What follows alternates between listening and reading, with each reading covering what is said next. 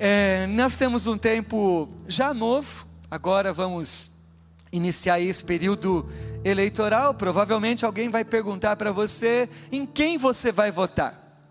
E eu já quero dizer que nesta manhã que a mensagem não é sobre política e nem sobre candidatos, mas é sobre escolhas, sobre decisões que nós precisamos tomar na nossa vida, sobre escolhas que nós precisamos fazer. E talvez uma pergunta que eu possa fazer ainda nesta manhã é de que lado você está? E quando eu faço esta pergunta, é porque na nossa vida nós somos chamados a fazer escolhas diante de coisas que acontecem na nossa caminhada. Por exemplo, neste período da pandemia, provavelmente de alguma forma, nós vivemos algum tipo de luto porque perdemos alguém que nós amávamos, ou alguém da nossa família, ou alguém que nós amamos perdeu alguém que amava. Vivemos o luto da perda do emprego, o luto da perda da saúde, da perda de um relacionamento, da perda da moradia. São lutos que nós enfrentamos e que podem até ser decisivos na nossa vida, na nossa caminhada. O que precisamos é como viver a palavra do Senhor nos nossos dias. E eu quero convidar você, mesmo assentado, mas com reverência à palavra do Senhor, abra sua Bíblia em Lucas capítulo 7, a partir do versículo 11 até o versículo 17. Se eu fosse dar um título a esta mensagem nesta manhã, esse título seria Duas Multidões mais uma verdade. Duas multidões, mais uma verdade. Versículo 11, Lucas 7, 11 diz assim: Em dia subsequente, dirigia-se Jesus a uma cidade chamada Naim. Ia com ele os seus discípulos e numerosa multidão. Como se aproximasse da porta da cidade, eis que saiu o enterro do filho único de uma viúva e grande multidão da cidade ia com ela. Vendo-a, o Senhor se compadeceu dela e lhe disse: Não chores. Chegando-se, tocou o esquife e, parando os que conduzia, disse: Jovem, eu te mando, levanta-te. Sentou-se o que estivera morto e passou a falar, e Jesus o restituiu a sua mãe. Todos ficaram possuídos de temor e glorificavam a Deus, dizendo: Grande profeta se levantou entre nós e Deus visitou o seu povo. Esta é a notícia a respeito dele e divulgou-se por toda a Judéia e por toda a circunvizinhança. Mesmo assentados, eu quero orar com você mais uma vez. Pai, esta é a tua palavra é a tua palavra escrita por Lucas, para uma comunidade que estava se formando. Esta é a tua palavra que chegou até nós nesta manhã. A nós que estamos aqui na igreja, a nós que estamos conectados no culto online, esta é a tua palavra. Uma palavra que chega a cada um de nós e que a nossa escolha nesta manhã ela seja o nome de Jesus. Nós oramos e pedimos que o Teu Espírito Santo tenha liberdade para agir nas nossas vidas e através das nossas vidas. Fala, Senhor, continua falando aos nossos corações. É a nossa oração em nome de Jesus. Amém, Senhor. Amém, ó Pai. Amém.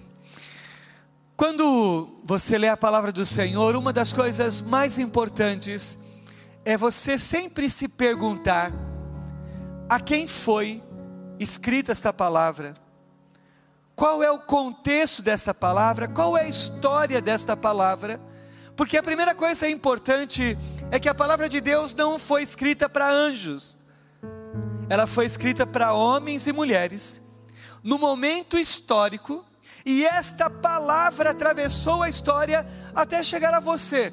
você que escolheu estar aqui nesta manhã, você que escolheu se conectar conosco e participar do culto online, você que escolheu esta casa de oração para viver nesta manhã esta palavra. Quando nós olhamos a história desta mulher, a primeira coisa que é importante você tentar compreender e trazer à sua memória é que não se trata só de um velório, mas esta palavra trata de uma tragédia. No contexto do Evangelho de Lucas, no contexto do tempo de Jesus, uma mulher que ficasse viúva, ela já tinha problema suficiente na sua vida, porque é diferente da cultura ocidental, Diferente do século que nós vivemos, que uma mulher viúva pode sair, pode trabalhar, pode cuidar da sua casa, da sua família. Naquele tempo isso não era possível. Mas se ela tivesse um filho homem, ao atingir a maturidade, este filho homem poderia se casar, e então ele continuaria cuidando não só da sua esposa, mas da sua mãe. Ela continuaria tendo nome, ela continuaria tendo uma personalidade, ela só que neste contexto, o texto narra uma tragédia dizendo, né, como se aproximasse, saía um enterro do filho único de uma viúva. Ou seja, nós temos aqui um duplo sepultamento. O filho que morreu, mas a mulher que perde a sua vida que perde a sua história, que perde a sua esperança, uma mulher que estava fadada ou a viver na mendicância, ou a se tornar escrava. Então não era só o enterro de um filho. E eu quero dizer a você, especialmente que é mãe, que nós não estamos preparados para sepultar um filho. Se você pegar qualquer estudo de psicologia, o luto materno é um dos lutos mais inexplicáveis. Já era uma tragédia suficiente perder um filho. Quanto mais perder a vida, perder a esperança, perder os seus sonhos, porque se eu perguntar para qualquer mãe que esteja aqui, né, tem uma mãe com o neném ali no colo, né, ele está dormindo, não é porque a mensagem está muito devagar, não, mas é porque ele está, Deus se revela também em sonhos, né, mas uma mãe que está ali com o neném no colo, né, naquele momento ali gostoso, esta mãe, ela tem todos os sonhos já para o seu filho, não sei se ela já está orando, né, pela namorada dele, pela futura, ela diz, não pastor, é muita dor numa manhã só, né? mas ela já está abençoando, já tem sonhos. Essa mãe também tinha sonhos, esta mãe também, de alguma maneira, ela estava idealizando, só que ela perdeu seu marido, um primeiro baque na sua vida, e agora ela perde seu filho. Mas esse texto, ele é interessante porque diz que havia uma numerosa multidão com ela. E eu estava refletindo sobre esse texto, essa semana tenho é, realmente lido, relido, compartilhado, orado esta palavra, e eu fiquei pensando que mulher era esta para uma multidão caminhar com ela. Uma mulher como Dorcas, por exemplo, se você voltar na Bíblia, na, na ressurreição de Dorcas, quando Dorcas morre, morre, são as viúvas que pedem para buscar Pedro, e quando Pedro chega, ele começa a mostrar: olha, Dorcas fez isto, fez aquilo, ela cuidava de nós, cuidava das, das viúvas, cuidava dos órfãos. Esta mulher talvez fosse uma mulher importante na sua comunidade. O texto não fala isto. Mas se havia uma multidão caminhando com ela, eu fico imaginando as pessoas que estavam indo com ela e já se despedindo, não só do filho, mas dela também. As pessoas então, tentando entender a tragédia, caminhavam, caminhavam ao lado de uma multidão que estava vivendo a morte. Só que em Naim vai acontecer algo muito interessante. Quando você olha, o texto diz como se houvesse uma porta um portal, havia uma outra multidão que estava vindo. Só que esta multidão não era da morte, esta multidão era da vida. esta multidão estava caminhando com Jesus, ele está dizendo assim: no dia subsequente, ou seja, um dia depois de ontem, que ontem foi este, o ontem que Jesus curou o centurião, o servo do centurião, o ontem que Jesus havia multiplicado os pães, o ontem que Jesus havia feito a ressurreição, o ontem, quando você olha para este contexto, aquela multidão que está andando com Jesus é uma multidão que já está cheia de esperança, uma multidão que talvez tivesse ouvido o sermão do monte, e quando você pega lá em Mateus, dos capítulos 5 até o capítulo 7, no Sermão do Monte, quando Jesus termina o Sermão do Monte, as pessoas dizem, estavam maravilhados com a sua palavra, porque ele ensinava como quem tem autoridade. Não era mais a religiosidade judaica, não era mais uma religiosidade de sacrifício, não era mais uma religiosidade de morte, mas era uma religiosidade de vida. As pessoas estavam numa outra multidão, numa outra experiência, numa outra caminhada, e então esta multidão caminha com Jesus, e a porta de Naim é o encontro destas multidões. O texto diz que Jesus usa uma expressão que é, no mínimo, muito difícil de você imaginar, dizer para uma mãe que perdeu o filho: não chores. Isso não tem tempo, não tem idade. Eu tenho acompanhado uma mãe, perdeu o filho num acidente, e até hoje ela me escreve assim: Pastor, eu não consigo, eu preciso, e eu sei que é só o Espírito Santo que pode fazer esta obra, porque não há palavra humana, não há terapia humana, não há explicação humana. E aí Jesus olha para esta mulher e diz: Não chores. Mas quando Jesus diz não chores, não é um faz de conta. Quando Jesus diz não chores, não é porque ele não estava preocupado com o que ela estava sentindo, porque o texto diz, e sentindo compaixão dela, compaixão é sentir a dor do outro como se fosse sua, é se colocar no lugar da outra pessoa para viver aquela dor. Ele não teve dó, ele não teve pena, ele não, o texto não diz tendo ficado com pena, ou Jesus tendo ficado aborrecido de ver aquela mulher chorar, não. Ele sentiu compaixão, ele sentiu a dor daquela mulher, ele sentiu a dor daquilo que ela estava vivendo pelo seu filho, mas por ela também. Ele diz: Não chores, não chores. E ao dizer para esta mulher: Não chores, ele começa a operar um grande milagre na vida daquele moço. O texto diz: levanta-te. Ele se assenta no caixão e diz que imediatamente começou a falar. E eu queria apelar um pouco para a sua imaginação. Quais seriam as primeiras palavras que ele diria à sua mãe? Quais seriam as primeiras palavras que ela diria a ele? Talvez nenhuma palavra, um abraço, as lágrimas, o choro, porque naquela hora duas ressurreições estavam acontecendo. De um lado, a ressurreição, vida física daquele moço, do outro lado, a ressurreição daquela mulher, da sua esperança. Eu pergunto a você nesta manhã: de que lado você está? Qual vai ser a sua escolha? Porque nós temos que fazer uma escolha diariamente com que multidão nós vamos caminhar, com que multidão nós vamos andar.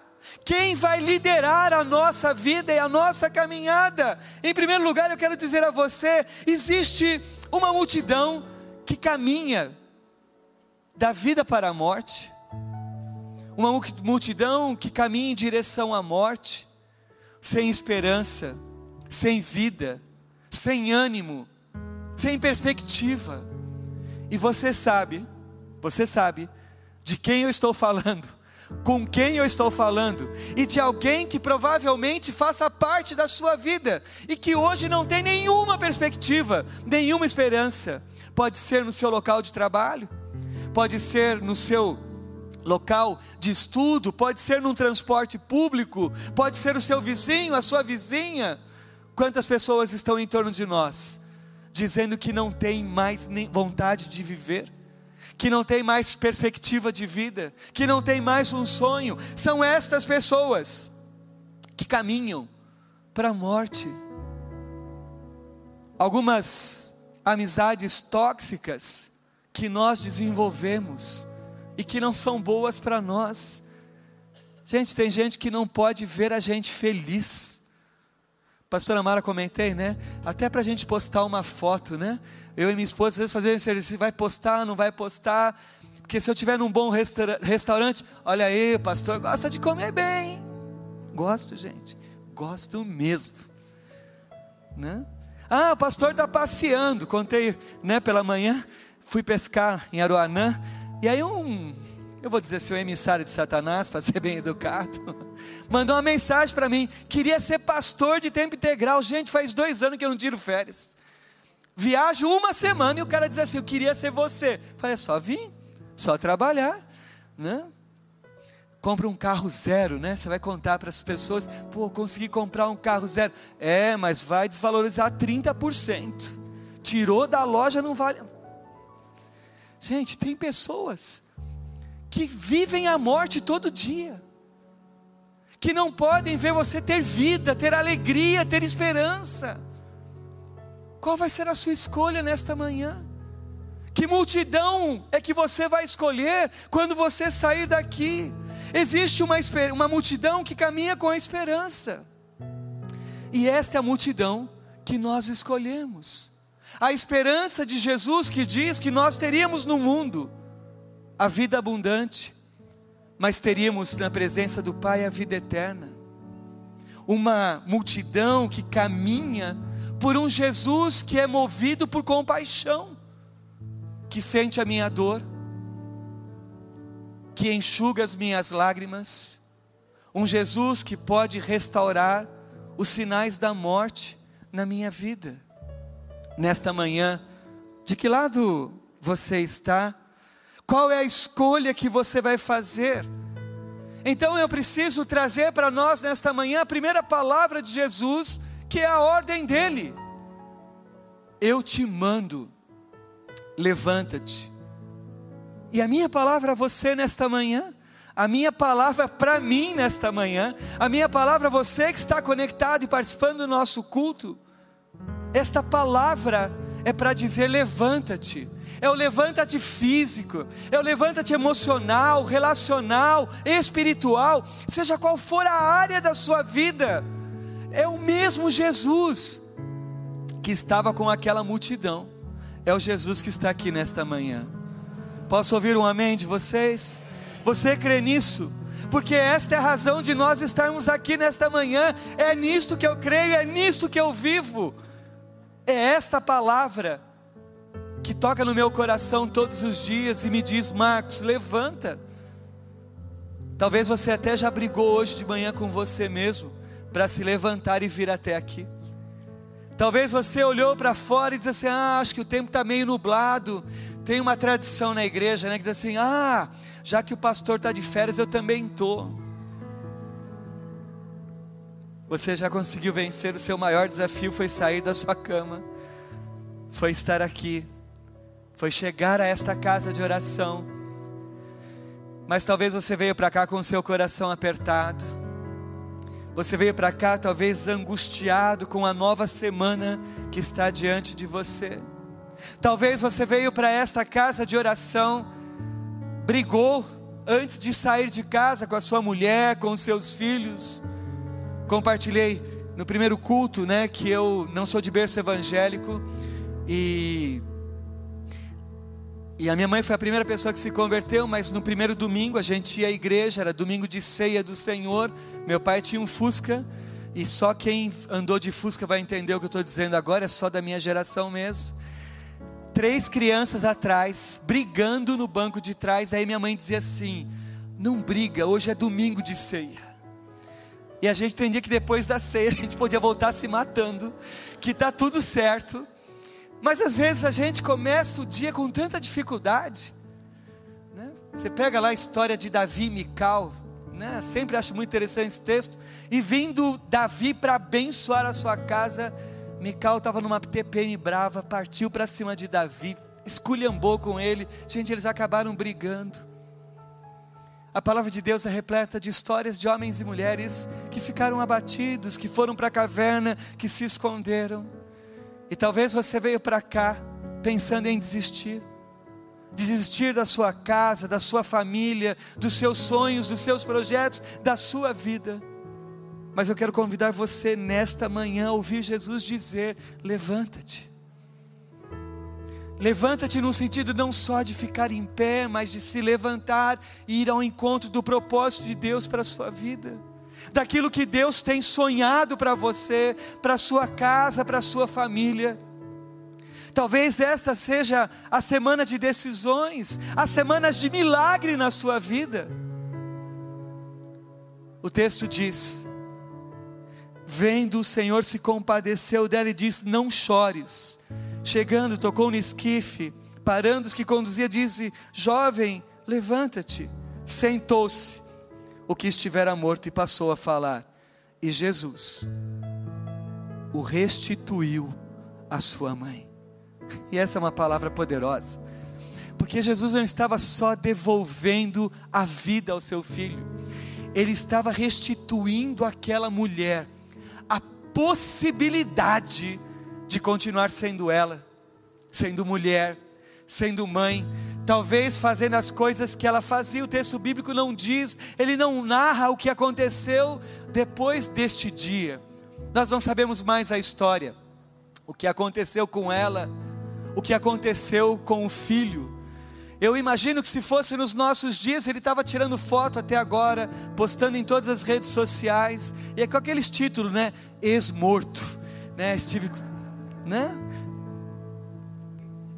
A palavra do Senhor diz que o Senhor restituiu aquela mulher a vida, restituiu àquela mulher os sonhos, os projetos, restituiu àquela mulher a oportunidade de continuar sendo uma filha de Deus, mas tudo isso pela compaixão.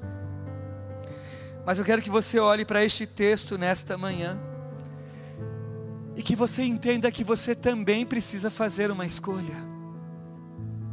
A decisão de com que multidão você vai caminhar é sua.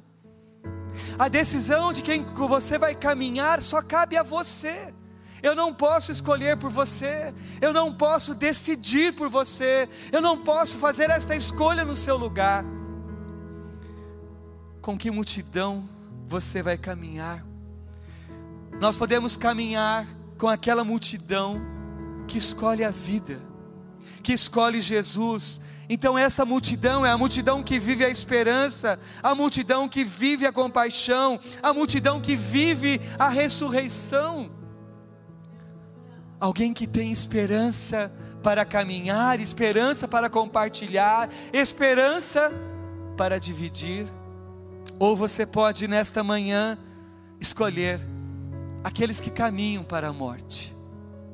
Sabe quando você é capaz, depois de um culto, voltar para casa exatamente como você chegou? Estava compartilhando com a Vanessa. Eu sou, acho que meio estranho, pastor. e alguém disse assim para mim, pastor, eu não gostei do culto. Eu disse, cara, isso é um problema seu faz terapia. Porque quem tem que gostar do culto é o Senhor, é a glória dEle, é o louvor dEle. Então, assim, se eu não gostei, ah, não gostei do, do louvor, não gostei, gente, na verdade, com todo carinho, né? não é você que tem que gostar. É depois do culto ouvir o pai dizer assim: Este é meu filho amado, esta é minha filha amada, eu tenho prazer no louvor que eles me entregaram eu tenho prazer no culto que eles me ofereceram. Então eu quero dizer a você, quando você sair daqui nesta manhã, quando você voltar para sua casa, quando você voltar para o seu trabalho, quando você voltar para os seus desafios, ou quando você voltar pela busca do emprego, saia daqui com esperança. Não é esperança na minha palavra, mas é esperança na palavra do Senhor e no nome de Jesus. Porque o texto não diz, e os discípulos fizeram um milagre. O texto não diz, e a multidão fez o um milagre. O texto diz que Jesus parou tudo aquilo e disse: Levanta-te. É no nome de Jesus que eu vou orar pela sua vida. E é no nome de Jesus que vai acontecer um milagre na sua vida. Mas essa escolha, ela é sua. É a escolha quando você se levantar e voltar para sua casa. Porque não tem nenhum lugar melhor do que a gente estar do que na casa do Senhor. Como é gostoso estar aqui ouvir o louvor, aplaudir o Senhor, receber a palavra. Como é gostoso viver este clima, essa certeza que Deus está aqui, mas os nossos desafios não estão aqui, não. Eles estão na nossa casa. Eles estão no nosso trabalho, na falta de trabalho, eles estão na nossa saúde ou na falta de saúde. Mas a escolha de que multidão você vai seguir é sua a escolha de caminhar com Jesus, a escolha de continuar vendo os milagres dele acontecer, a escolha de continuar acreditando que ele é a ressurreição dos mortos, como foi com este moço ou como foi em Lázaro, mas ele é a ressurreição e a vida porque ele ressuscitou. Ele venceu a morte. E nesta manhã ele está dizendo a você: esta é a sua escolha. Há muitas palavras de morte nos nossos dias. Há muita gente dizendo para nós que não vai acontecer.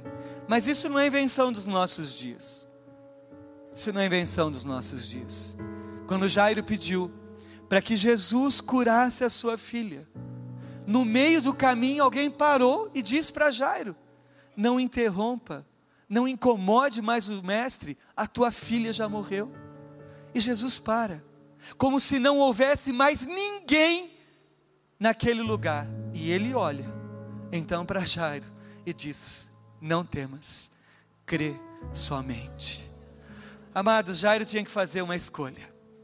Ou ele continuava andando com Jesus, ou ele voltaria para sepultar a sua filha.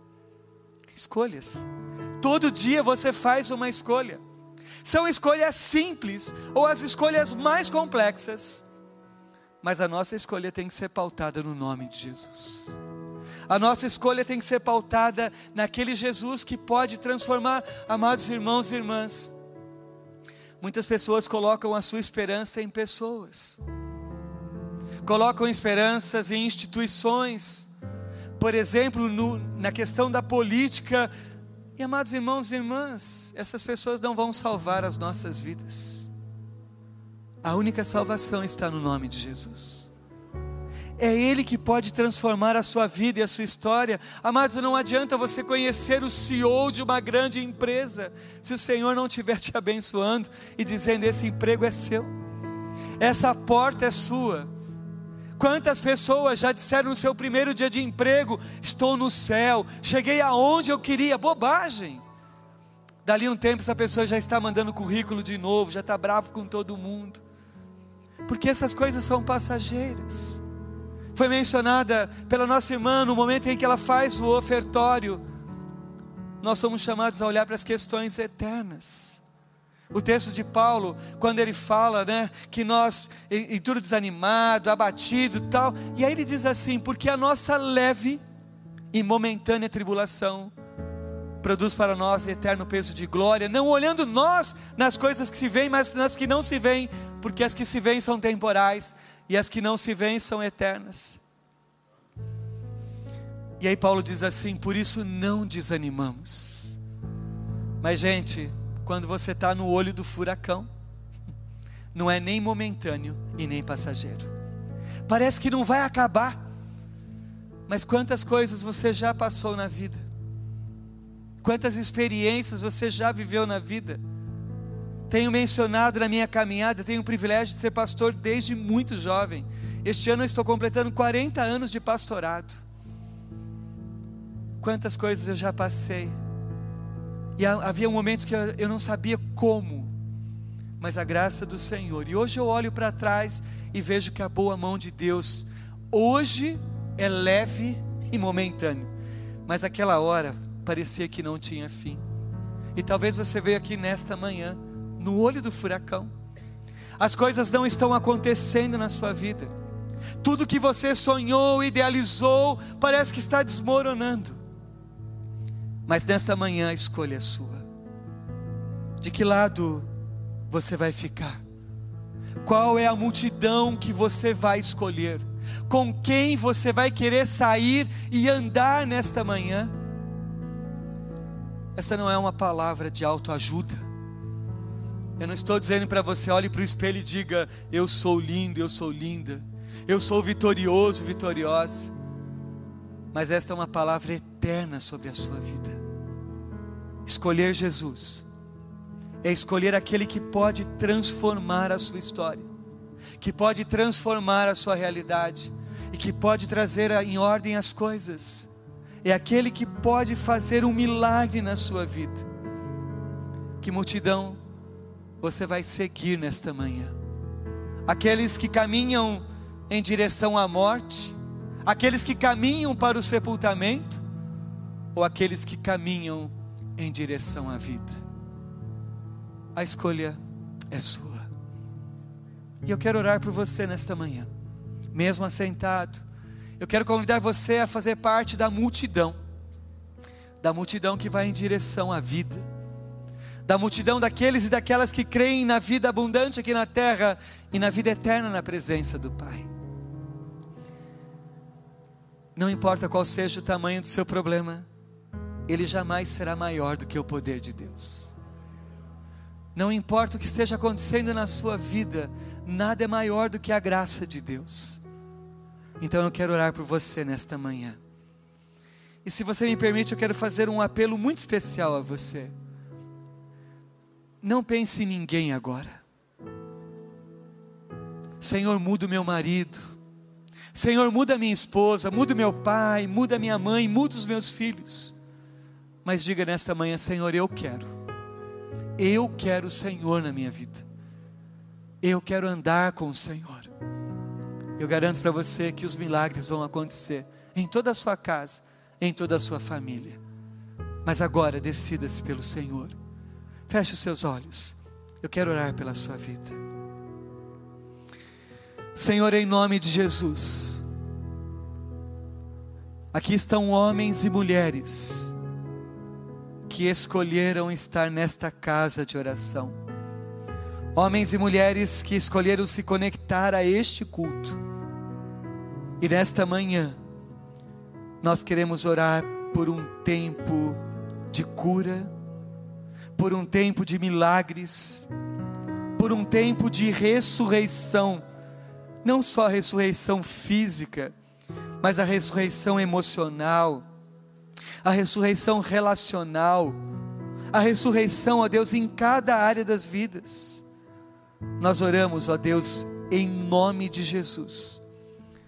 Oramos pelas pessoas que estão neste lugar e que elas possam declarar a escolha por Jesus, de maneira que o Senhor possa dirigir, abençoar e transformar a vida e a história desta pessoa. Que possamos sair daqui diferentes de como nós chegamos. Não porque nós gostamos do culto, não porque nós gostamos da palavra, mas porque nós te aceitamos como nosso Senhor e Salvador. E a oportunidade de mudarmos de vida, de atitude, de postura. Então, em nome de Jesus, em nome de Jesus nós oramos para que haja uma decisão, uma decisão pela vida, uma decisão pela multidão que tem esperança, uma multidão que caminha no nome de Jesus. Nós oramos e abençoamos e fazemos isso em nome de Jesus, em nome de Jesus, em nome de Jesus. Amém, Senhor. Amém. Se você está feliz nessa manhã, aplauda ao Senhor. A Ele toda a honra, toda a glória, todo o louvor. Que o Senhor possa mudar a sua vida e a sua história.